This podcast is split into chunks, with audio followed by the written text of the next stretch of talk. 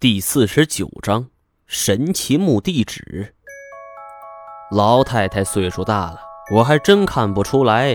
她外表如果有七八十岁的话，那么她的精气神也就五十来岁。而据这老太太自己讲，在她小时候，那是民国时候的事儿了，在温宿当地有一个小老头，叫做盛国喜，是家大业大。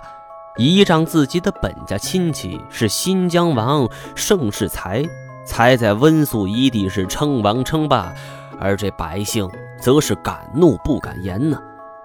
后来抗日战争接近尾声，这老头也是一命呜呼。恐惧于这盛世才的势力，这当地村长便想给这盛世国喜就办一场风风光光的葬礼。这什么葬礼能够体面呢？村长知道，这温宿一带过去是属于温宿古国，而传说这国中有一棵神树，可治百病。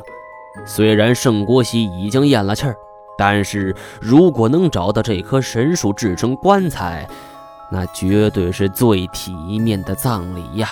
是说干就干，这村长连夜就动员自家几个年轻后生。便带着人向山上出发了，但是为什么只带自家人呢？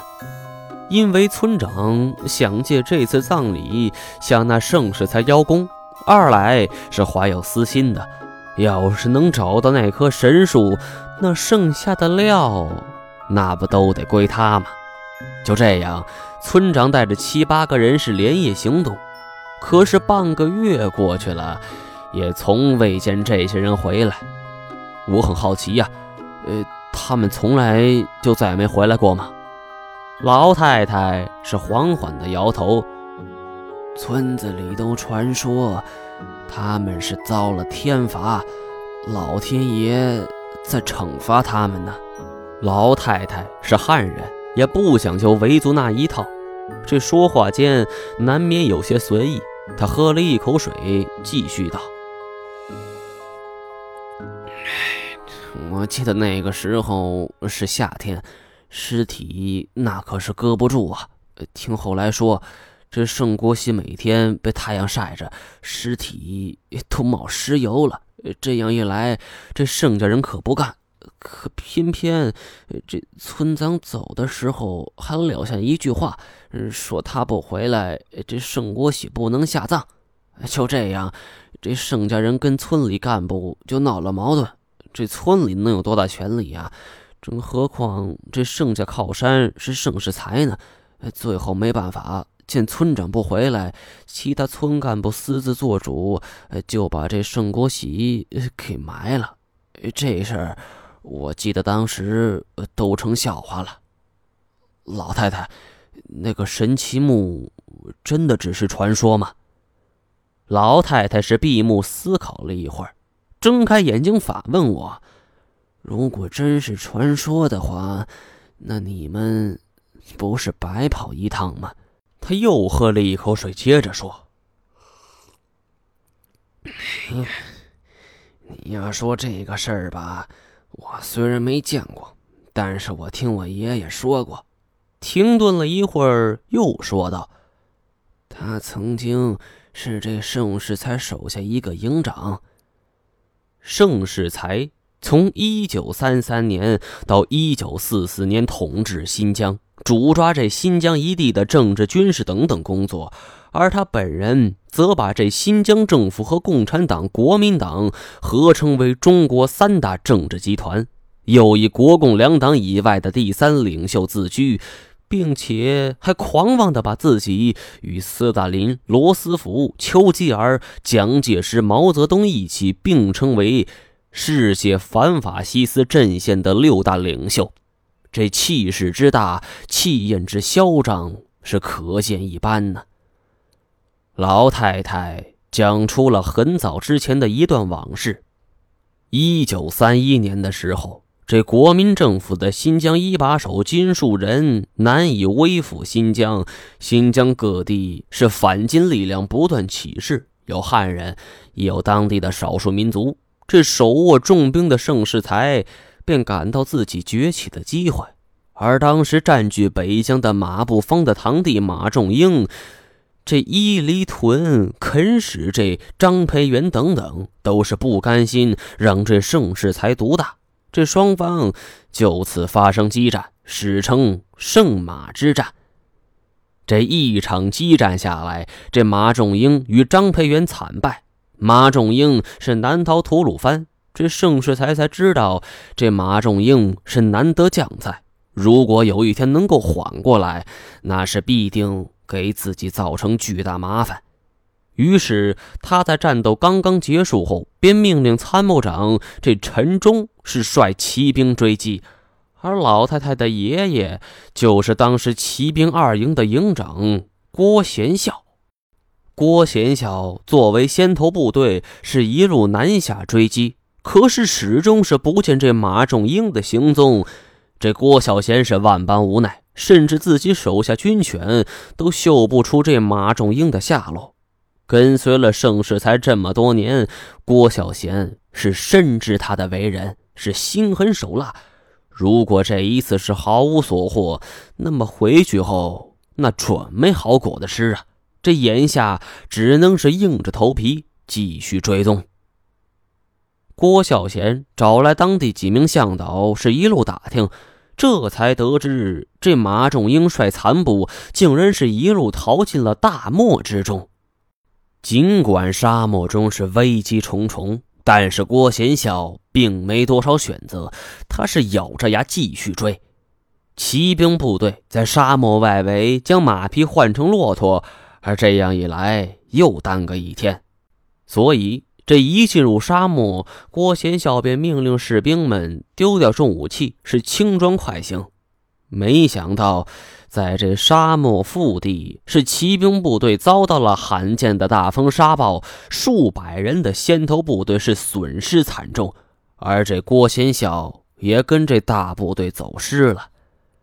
在沙漠中的滋味，我是知道的。那时我和金锁还有太贤是三人同行。都险些葬身呢，更不要说此时只有郭孝贤一个人。啊，不对，我们应该喊他郭贤孝。为什么要喊他郭贤孝呢？因为郭孝贤就是他的字。说来很有意思，但是确实如此。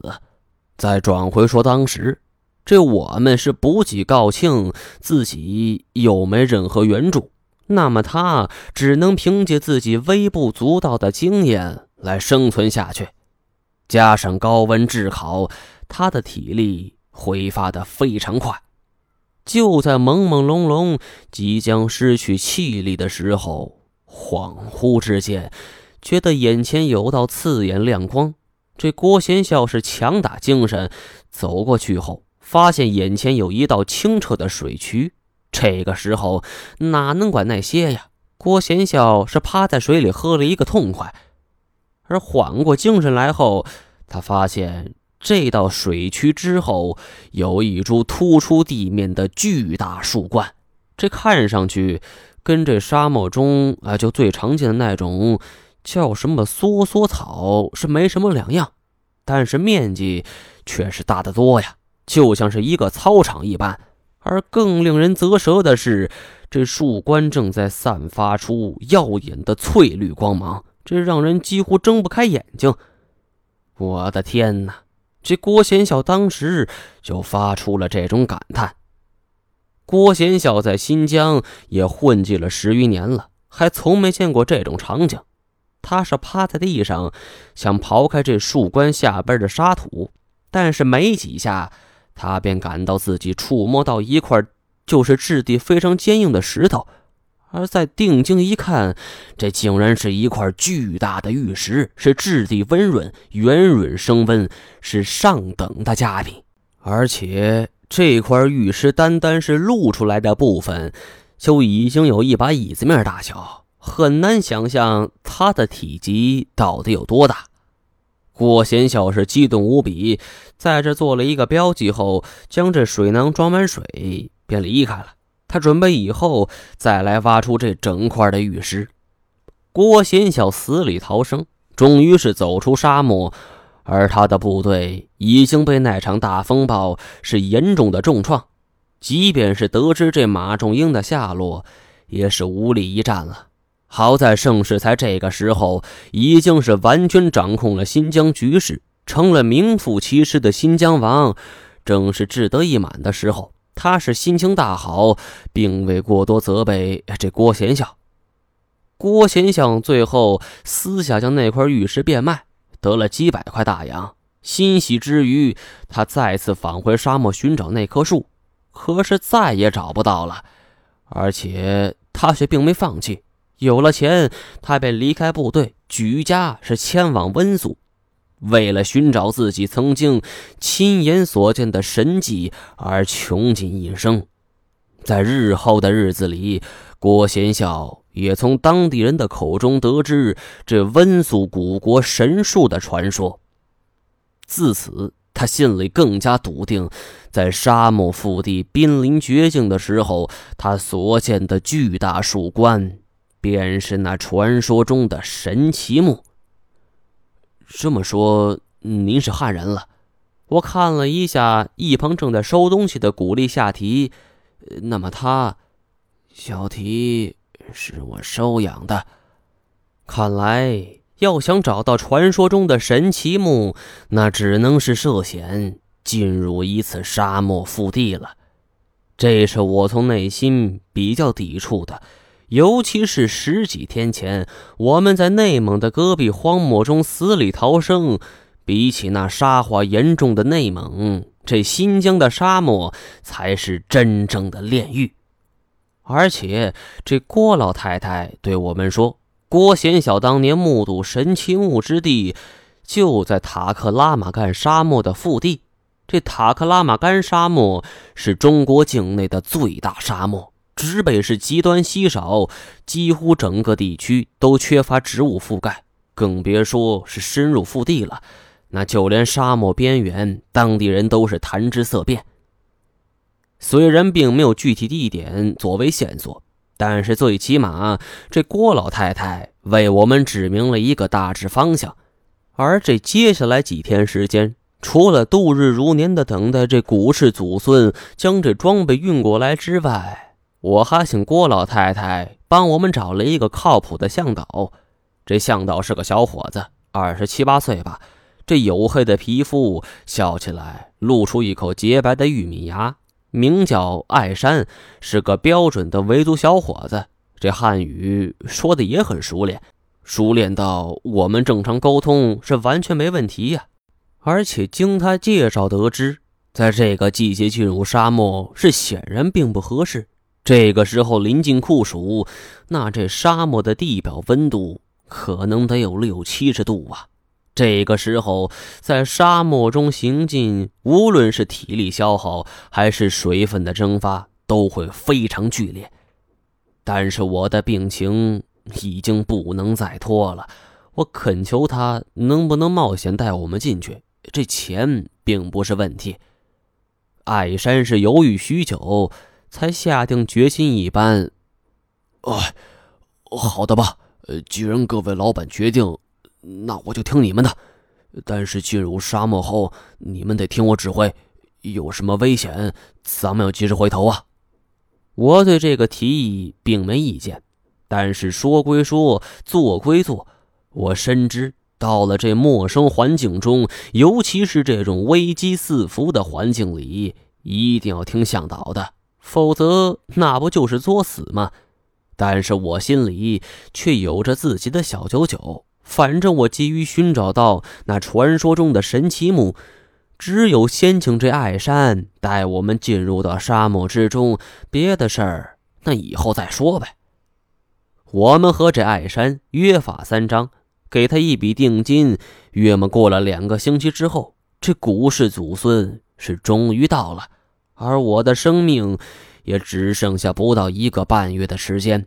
他们赶到后，我也顾不上嘘寒问暖，连声催促赶紧出发。好在他们也清楚我的情况，是不敢多做停留，便即刻向这塔里木盆地方向进发。